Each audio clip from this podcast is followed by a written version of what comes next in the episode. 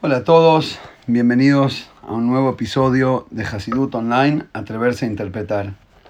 El podcast de hoy lo dedica una amiga anónima para mérito y refuash lema de Noah Meital Bat Yehudit y de Shoshana Bat Ita. Eh, quiero mandarles un refuash lema pronto y que puedan disfrutar de 120 años de salud plena. En la parasha de esta semana, Baishlach, tenemos una historia ahí media escondida que aparece solo en un par de versículos, pero que realmente es apasionante y esconde muchísimo sentido y contenido. Y vamos a tratar de darle una interpretación espiritual general, generalizada, eh, porque digo, digo general porque es extraída de varios eh, mefarshim, exegetas y de varios textos cabalísticos y de Hasidut. Em, antes de llegar al punto específico, vamos a dar una, un, eh, un resumen general para los que no están en tema. Igual recomiendo leer la parasha entera de adentro del Humash porque realmente vale la pena tenemos una historia entera de tire y afloje entre dos hermanos mellizos, Jacob y Esab, los hijos de Isaac. Jacob es el tercer patriarca del pueblo judío, hijo de Isaac, nieto de Abraham. Eh, Abraham tuvo dos hijos también, también uno Em, dispuesto a seguir con la, tradición, con la tradición y con, la, con el esfuerzo de llevar adelante el mensaje del monoteísmo y, del descubrimiento de Hashem y de la misión del ser humano en la vida, y el otro que se va para otro lado, ¿no? Eh, e Ismael. Y después en el caso de Isaac ocurre de nuevo, él tiene dos hijos, a Isab y a Jacob. Y tenemos una historia muy fuerte de tira y afloje entre los dos. En un principio nacen los mellizos, sale primero Isab y después Jacob, Jacob atajándole, agarrándolo, tipo intentando frenarlo, tipo venir para acá, yo salgo primero, eh, al otro mellizo agarrándolo del talón. Y ahí ya se nota todo lo que va a ser después, toda su vida, que es básicamente una relación de, de, de amor, odio, eh, celos y cada uno en el lugar del otro, o por lo menos intentándolo. Primero Jacob le roba la bejorá, le roba la primogenitura al hermano. Es decir, el otro era el más grande y por lo tanto el primogénito era el que supuestamente llevaba la antorcha de la tradición de la familia a nivel ideología y demás. Pero estaba claro que a Isaac mucho no le interesaba jugaba otro tipo de deporte, estaba en otra, era un hombre más, un cazador, un hombre de campo.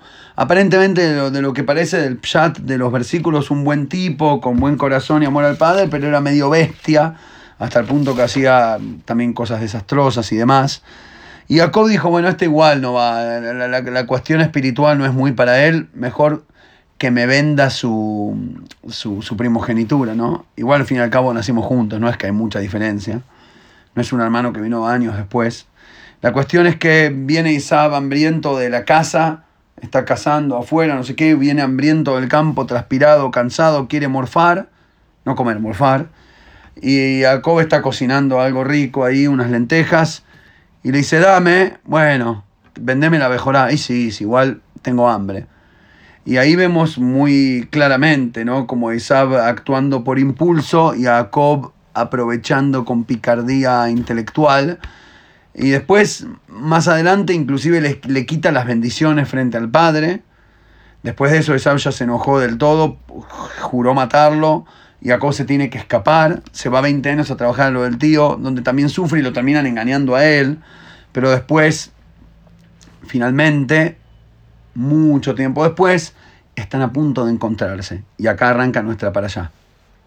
Jacob le manda a Isab eh, le manda regalos, le manda un emisario, separa a la familia, se prepara para la guerra, se prepara para la diplomacia, se prepara para el rezo religioso.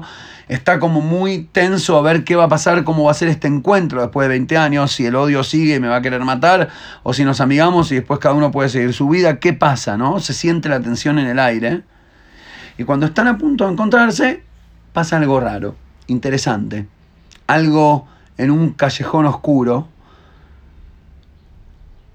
cruzando un río, dice que Jacob termina de hacer cruzar el río a toda su familia, va y vuelve, los ayuda, el ganado, las cosas, era muy pesado en cantidad de bienes, le había ido muy bien en Harán, y cuando vuelve, eh, vuelve a cruzar el río para atrás, como para ir a buscar, los sabios dicen, fue a, juntar las últimas cositas que quedaron, viste, cuando vamos a ver que cerraste bien la puerta, bajamos las persianas, el gas está apagado antes de, antes de viajar, y ahí dice, y se peleó un hombre con él.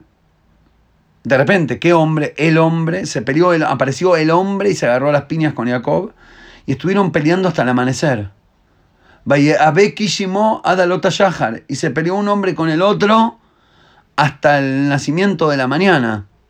Abek es una palabra interesante y rara eh, en ese momento para referirse a la pelea.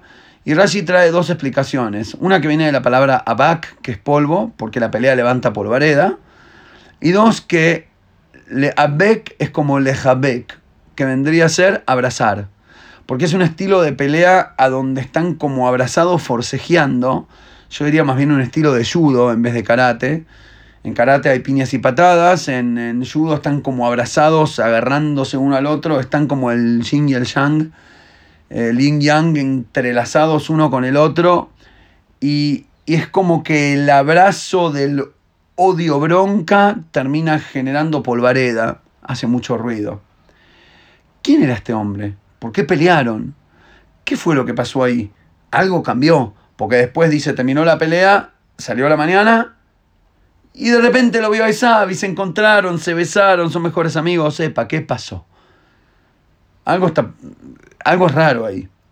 Y tanto es así que el Kliakar, eh, uno de los exégetas de la Torah, hermoso, realmente bellísimo, uno de los personajes, de mis personajes favoritos, cuando venga Mashiach, definitivamente le voy a pedir si acepta tomarse un mate conmigo. Eh, Rabbi Shlomo Efraim Luchitz fue el rabino de Praga en el año 1600. Eh, y él escribió un pirú sobre la Torah por lo general muy bello. Eh, y, y, sobre esto él dice lo siguiente, me encantó, lo voy a, lo voy a, lo cito porque, porque tiene que ver con, eh, con atreverse a interpretar. Eh, se los voy a leer de adentro. Él dice lo siguiente, sobre este versículo, sobre esta pelea del hombre que se lo encuentra a Jacob y pelean hasta el amanecer, hay tantas, pero tantas interpretaciones un minuto, se los voy a leer de adentro. Hay tantas interpretaciones que no me alcanza el pergamino para subirlas todas y unirlas. Ahí se los voy a leer. Beiniana y Tabkuta Malachim Yaakov Rabó, eh, perdón, Rabúa de Ot, eh, sobre la pelea esta del Malach con Jacob, hay tantas, pero tantas opiniones y explicaciones oreja de y es tan corto el pergamino como para subir todas las, todas las, eh, las comprensiones que hay sobre esta idea.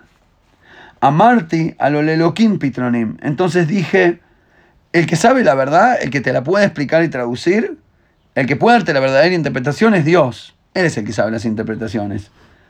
En Gamanije el Kibe Omar, responderé eso también con mi parte y diré lo siguiente. Me encanta, ¿entienden el feeling acá? Él dice, esta es una de las parciot más copadas, con más explicaciones y con más profundidad. Y no hay forma de que las pueda unir todas y levantarlas y meterlas en un, en, un papel. Y la verdad, la verdad, ¿cuál es la interpretación o cuál es? Eso solo Hashem lo sabe. Lo sabe. Frena. Cuando alguien es tan creyente y te dice la verdad, verdad absoluta, solo Dios la sabe, ¿Qué le hace la mayoría de la gente? Frenar y tirarse para atrás. Si igual todos escribieron un pirush y el único que sabe la verdad es Hashem, ¿yo para qué voy a hablar? No, no, no, no. Como creo en Hashem, voy a responder con mi parte. Yo creo en Hashem no que Él es el único que sabe tocar, sino que es el, Él es el director de la orquesta y nos está pidiendo a todos que toquemos cada uno su instrumentito chiquito y lo que a mí me sale. Porque tenemos que ser parte de la orquesta.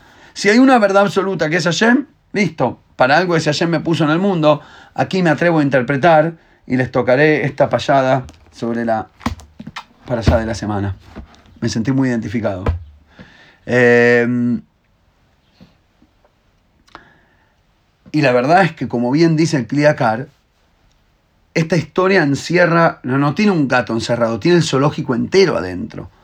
¿Entendés? Tiene mucho para. Ah, te está tratando, te está pidiendo que la interpretes.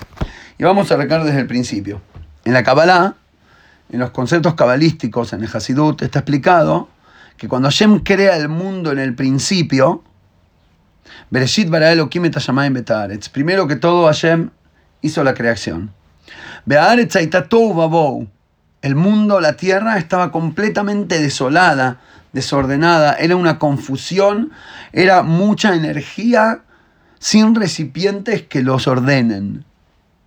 Era como, como una lluvia que no hay cañería, que no hay conducto que le alcance para, para canalizarla. Había una confusión, había una mezcla, había mucho más energía divina pero no tenía un cli.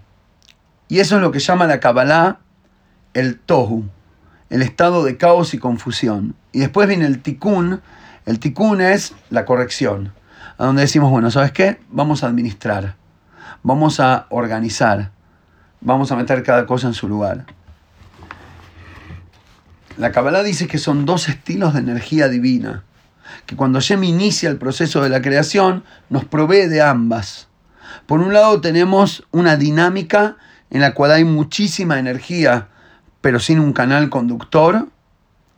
Es decir, tengo el producto, pero sin herramientas de aplicación material. O, en el otro lado, tengo un tikkun, tengo la corrección, tengo todas las herramientas, tengo la dirección, tengo el canal, pero con muchísima menos intensidad espiritual. Se me ocurre hablar de la alegría y el baile, ¿no? Como que existe uno que está feliz pero no lo expresa al bailar, o existe uno que baila pero no está realmente feliz. Eh, como las flores que uno puede regalar como acto de demostración de amor, o unas flores que pueden estar vacías cuando solo tenés flores sin cariño, es un ticún muy trucho, llamémoslo. Y cuando solo tenés cariño que nunca se expresa en nada, ¿no? Como el chiste dice que Moisés le dice a Rivka, Rivka, estamos casados hace 80 años, nunca me compraste nada. Eh, perdón, perdón, Rivka le dice a Moisés, Moisés, estamos casados hace 80 años, nunca me compraste nada. Y Moisés la mira así y le dice, ¿qué no sabía que vendías? Eh, cuando uno tiene mucho amor en el alma, pero no se atreve o no sabe, o no puede, o no logra eh, encontrar herramientas para expresarlo, hay también un tou, una confusión. Y, y, este es el juego en el judaísmo, en la Kabbalah, entre este es nuestro yin y yang. Se trata más bien de, de energía y herramienta. Pero energía sin herramienta no sirve y herramienta sin energía tampoco. Y así están Jacob y Esab peleándose y empujándose. Uno tiene la pasión y la fuerza y el otro tiene la dirección, el por qué y el para qué. Uno desarrolla tecnología y el otro te va a dar los valores morales de para qué sirve usarla. Pero ¿qué pasa cuando tenemos solo religiosos con valores morales pero que no se dedican a desarrollar el mundo, o tenemos gente que solo genera más tecnología para hacer más plata y tener más poder, pero no tiene ningún valor moral ni espiritual como para aplicarla de manera correcta. Entonces tenemos un mundo donde su y Jacob viven separados y no se encuentran. ¿Qué pasa ahí? Viven peleando. Jacob lo engaña a Esab, Esab le jura matarlo a Jacob, el otro se escapa, el otro lo busca, uno corre, el otro le agarra el, tobillo, están siempre en un tire y aflojo eterno. En realidad, entendiendo esta perspectiva de Jacob, podemos también entender por qué Rivka la esposa de Isaac, lo amaba Jacob, pero Isaac mismo, que era el patriarca, lo quería Isaac justamente. Lo mismo que pasó en la generación anterior. Abraham lo amaba a Ismael y Sara fue la que lo quería especialmente y principalmente a Isaac.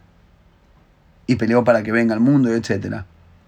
Es decir, ¿qué veían los patriarcas que las matriarcas no vieron o eligieron no ver? O al revés. ¿Por qué Isaac amaba a Isaac? ¿Qué no sabía que Isaac era el hijo malo? el hijo negativo, materialista, llamémoslo.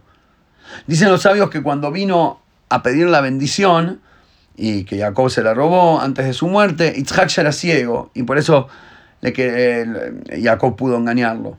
Pero él quería darle la bendición a Isaac. ¿Por qué la bendición para Isaac? Porque era ciego, dicen los sabios. No se daba cuenta que el hijo era un trucho. Y la explicación jasídica es, era ciego a la superficialidad que todos veían.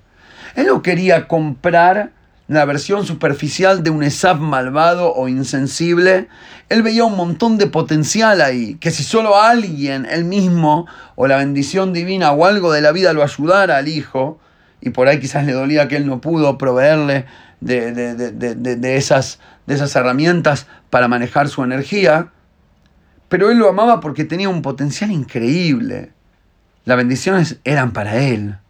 Ese es el que tiene el potencial. Y Rivka, y Rivka lo amaba a Jacob, porque Rivka tenía los pies más en la tierra. Itzhak, no seas ciego, no mires a largo plazo, papá. Fíjate la realidad. Este pibe es responsable y el otro es un tiro al aire. Y le dice, ¿pero qué estás mirando la cajita del producto? Adentro del producto, esto es un diamante y esto es un producto barato. Déjame elegir el producto. Y Rivka dice, poné los pies en la tierra, Isaac. Me encantan esas discusiones porque es como el Shalom Bait en un nivel muy elevado, ¿no? A nivel muy espiritual. Al final, Hashem estuvo de acuerdo con Rivka, obvio, ella siempre tiene razón. Pero ¿por qué Hashem estuvo de acuerdo con Rivka? Dice la cabala lo siguiente, por favor, escuchen. La bendición es, la bendición se la da a Jacob para Esav. No es la bendición para Jacob. Jacob no es el fin, el, receptor absoluto y final, el cliente final, el destino de la bendición. Jacob es el que la sabe administrar. Jacob es el que la va a saber manejar y por eso él es el que la tiene que tener en la mano. Pero esa bendición, el recipiente es Isab. Jacob la tiene que usar para Isab. Ah, ¿vos sos el elegido? Sí, pero no sos el elegido para decir soy el elegido o soy el elegido. Sos el elegido para hacerte cargo de esta maravilla para la cual Hashem te eligió, para llevar esa luz a las naciones, a Isab y a todos los demás. La tenés vos, pero no es tuya. Te dieron el mérito de cargar esa antorcha, pero la luz no te pertenece. Y ahí es cuando, si entendiéramos eso, podría acabarse la pelea entre Jacob y Esab. Pero vamos primero al Jacob y Esab internos. ¿Quiénes son en mí? Los hermanos soy yo. ¿Quiénes son en mí dentro, dentro mío esos dos hermanos? Mi alma divina y mi alma animal. Sabemos que cada yudí tiene adentro un impulso animal, natural, como bestia. Quiero azúcar, quiero sintetizar azúcar para desarrollar energía y gastar es el bichito que tenemos adentro, que solo quiere recursos y reproducción. Por otro lado tenemos el alma espiritual, que es la conciencia que nos conecta con una búsqueda un poco más allá de la acá y la ahora. Es lo que nos permite darle un porqué y un para qué a toda esa energía biológica a través y a partir de entender que fue creada por Hashem y para algo. Cuando tenemos esa perspectiva divina, ahora de repente le encontramos, o por lo menos nos atrevemos a buscarle, valor y misión a la realidad y a la vida. Y los las mismas peleas que ocurrieron entre Jacob y Esab son las mismas peleas que escuchamos todos los días adentro nuestro, entre nuestro Jacob y Esab, entre nuestro alma divina y nuestro alma animal. apenas arrancan, salta el animalito y dice, canto PRI, yo salgo primero, me morfo el mundo. Y Jacob le viene atrás corriendo, agarrándole, haciéndole tacle y le agarra el talón para que el otro se vaya de dientes al piso. Y dice, vení acá que te reviento. Y así arranca la relación entre nuestra parte animal que se quiere hacer cargo y nuestra parte quizás consciente, eh, nuestra parte más humana, desarrollada, espiritual, que quiere eh, ponerle sentido a la cuestión. Después tenemos segundo el maíz de la primogenitura, la energía, la continuación de la antorcha me pertenece, dice el animal, porque claro, ya que está, el bestia se quiere hacer cargo de todo. Y Jacob le dice, pero ¿para qué la vas a usar? Si ni sabes usarla, ¿para qué la querés? Déjame que yo la sé manejar. ¿Qué vas a hacer vos? Y, entonces, ¿qué pasa? Jacob no logra convencerlo a Isab de que él sabe manejar la energía, entonces termina llegando a la conclusión de que, para, de que para que se rinda tiene que engañarlo. Entonces él dice, pará, si él es medio bruto, le gusta la guita, ¿sabes qué? Toma una olla de, toma la ollita, comete las, lentejas. Y otro dice, ah, bueno, pensándolo bien, la olla de lentejas re vale la pena, te vendo todo por la olla de comida. Y glu, glu, glu, se morfa todo y entrega el valor espiritual. Pero después se queda con bronca, que él con su picardía me engañó. Claro, pero te engañó porque cuando te la trató de explicar no la entendías. Y él dice, ¿qué me importa si es mío? Ah, pero si es tuya no vas a hacer nada positivo con eso. Bueno, pero igual no correspondía engañarlo. Porque qué? Jacob quería el valor moral para no tener que llegar a que el mundo sea corrupto y y de engañadores. Entonces para eso se hizo él, corrupto y engañador. Es como que quiso hacer menos, menos, más. ¿Viste? Quiso hacerse corrupto contra la corrupción para que haya bondad. Y ahí es donde va Abek. Ahí es cuando se empiezan a abrazar y el malo se hace bueno, el bueno se hace malo, y es malo dentro de bueno, dentro de malo, dentro de bueno, en un abrazo que levanta una polvareda, adquisea cabod. El, el polvo llega hasta el, hasta el trono de Dios, así dicen los sabios. Después va a robarle la bendición. Dice, yo soy Esab, le dice el papá. ¿No ves que me sé disfrazar de tal? Quería la bendición material ah, no era que vos sos el diaco que se ocupa de lo espiritual, y no, pero quiero un poco del otro también, me gustaría también. Están los dos hermanos peleando por los dos mundos, no uno por uno y el otro por el otro, estaban los dos por los dos. Pero lo loco es que toda esta, este, esta eterna sensación de, de, de tire y afloje, de pelea de judo, llega a una maravilla y casi milagrosa conclusión el día que se encuentran. El día que se encuentran, los dos se emocionan, Esabi, todo su plan, que venía con 400 hombres para atacarlo, se le caen todas las, todas las estrategias y los planes de maldad, logra despertar su corazón, se abrazan, lloran, uno en el cuello del otro, y quedan amigos. ¿Alguien me explica qué pasó? Había tanta tensión de los dos lados la bruta inocencia de Sab contra la necesidad de meterle sentido por parte de Jacob y uno no le encuentra la vuelta al otro, terminan cada uno poniéndose celoso de lo que le falta, por lo tanto engañando o enviolentándose contra el otro. Y de repente cuando se encuentran, se abrazan a full y está todo bien. ¿Qué pasó? Toda esa tensión tuvo un desenlace. ¿A dónde? ¿Cómo? En esta batalla con aquel hombre secreto que Jacob se encuentra en el costado, en el callejón, pasando el río. Es un episodio loquísimo lo que ocurre acá.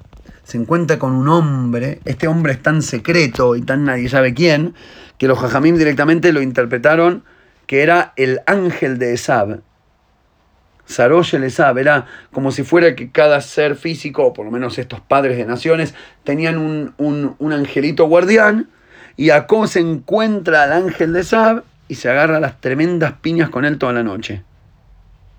¿Qué es este ángel de Isab? Era la parte espiritual de Isab. Era la idea de Isab que existía en la cabeza de Jacob. Era el miedo a la impureza fabricada en la mente del tipo puro. Era la clipá que el tzadik magnifica en su cabeza porque está tan enganchado con su ideología que se hace la cabeza tremendamente que el otro es un asesino de aquellos y que todo lo que no tiene un libro en hebreo en las manos es malo. Y entonces, de alguna manera, se hace la idea de ese ángel, que, que el ángel, la espiritualidad, la fuerza espiritual de esa clipa es mucha mayor, es mucho peor a la realidad física del pobre Sab, que es un pobre bruto que no sabe ni, ni como coso. Pero Jacob lo magnifica, no por mal ni por exagerado, porque realmente desde la perspectiva del tipo que ve las cosas con un tikkun y cada cosa tiene su lugar y que lo que corresponde es lo que corresponde y lo que no es lo que no, entonces esto acá y esto acá, no, bueno, ese es el enemigo. Lo que él no sabía era que tu bendición, esa visión espiritual que vos tenés, era para bendecirlo a Isab. Era para que vos agarres toda esa energía, que lo abraces y la canalices. No que le, temas, le tengas miedo, le temas, te, distancies y lo maldigas y lo trates de engañar y que él después te trate de matar y que vos lo, lo odies por querer matarte. El problema se resolvía adentro tuyo. El Esab físico y real no iba a conciliar hasta que vos no, no regularices tu situación con tu Esab interno. Aquellos que elegimos el bien y la luz en vez del mal y la oscuridad, vivimos escapando a nuestro Yetzerará o a las tentaciones materiales o a la maldad de Isab o a la corrupción de los malos. Por momentos les pegamos, por momentos los maldecimos, por momentos los tratamos de engañar y sacarle, manotearle una bendición que realmente nos corresponde. Pero lo que no te das cuenta está hasta que no te atrevas a volver, deja todo donde está, el campamento, la familia, el, ganado, deja todo ordenadito y pegate la vuelta. Y anda a encontrarte con el propio Isab que tenés adentro porque ese es el bicho que te está molestando. No el problema, ni el jefe, ni el socio, ni la prima, ni el abuelo, ni la maíz, ni la plata, ni la situación, ni los negocios. El bicho lo tenés adentro y es tu propia alma animal, es el, el propio Esab que tenés adentro. Y hasta que no te atrevas a cruzar el río, encontrarte en ese pasaje estrecho con tu verdadero bicho interno, y te atrevas a darle la cara y a pelear lo que hace falta pelear,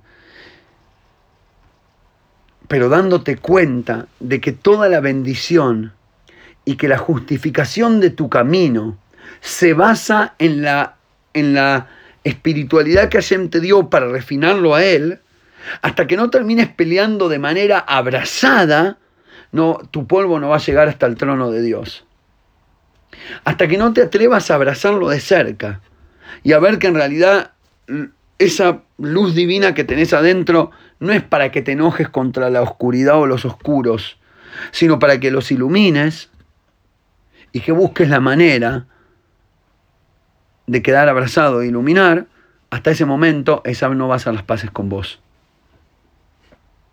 Y en ese momento, cuando Jacob termina abrazado, ahí el polvo de ellos llega hasta el cielo. Ahí Jacob, y, lo loco es que cuando empieza la pelea esa, cuando llega el, el, capítulo final de la mega pelea de Jacob contra su propio ángel de Isab, Jacob lo mira y le dice, por Dios, ¿me decís quién sos? ¿Cómo te llamas? ¿Por qué tiene tanta curiosidad Jacob de saber el nombre de un ángel? ¿Qué le importa? Y el otro dice, ¿qué es lo que le contesta? La más ¿qué me preguntas? ¿Qué importa el nombre? Jacob tiene un, puzzle, tiene un rompecabezas en, en, el bocho que no puede entender quién es este. ¿Quién es esta, esta, esta nube negra que me sigue persiguiendo? Me vuelve loco por todos los costados. Toma mil formas diferentes y no entiendo qué querés de mí. Y le dice, ¿qué me preguntabas el nombre? Si, si, si, soy yo, sos vos. No busques una identidad. Vení, pelea. Y Jacob se atreve y va y pelea el ángel le termina rompiendo una gamba y queda, queda ¿cómo se llama? Eh, Rengo. Pero aparentemente la pelea la ganó el Orahaim, dice, la ganó Jacob. ¿Por qué? Porque el ángel tiene que terminar pidiendo. Esta es otra parte bizarra de la pelea. Termina, se, se hace la madrugada y el ángel dice, déjame ir porque ya salió la luz, yo ya no puedo estar acá. Y Jacob lo agarra, le dice, no, no te suelto hasta que no me bendigas.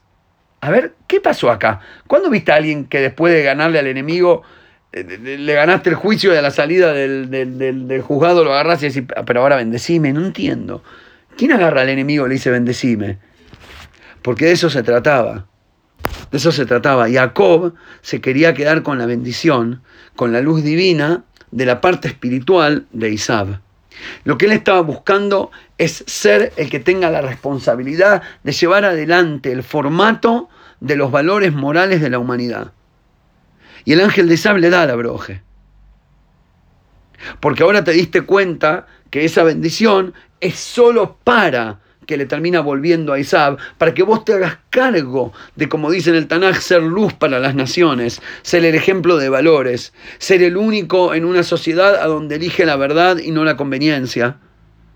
Cuando te atreves a ser el ejemplo de Yehudi que tenés que ser, te va a costar, te vas a tener que agarrar las piñas, vas a salir rengueando. Pero una vez que haces las paces con el ángel interno, Peleaste lo que había que pelear, refinaste lo que había que refinar, eh, rescataste la bendición que había que rescatar. A la otra mañana te encontrás con Isab y son los mejores amigos. El problema no es el Isab real, el problema es tu mambo con el ángel de Isab. Y en el momento que vos te atreves a refinarlo adentro tuyo, el conflicto de afuera se soluciona en dos minutos. Ahora, Después que se encuentran, pasa algo más interesante todavía. Esaú le dice, bueno, dale, nos amigamos, sigamos viaje juntos. Jacob le dice, le dice, no, no, la verdad que yo voy más lento, tengo mucho campamento. ¿Por qué no, ¿por qué no te adelantás? Yo después te encuentro en Seir. La verdad de la historia es que nunca más Jacob lo fue y lo encontró en Seir. Nunca más se encontraron. Y dicen los sabios, ¿cuándo se cumplirá entonces la promesa de Jacob?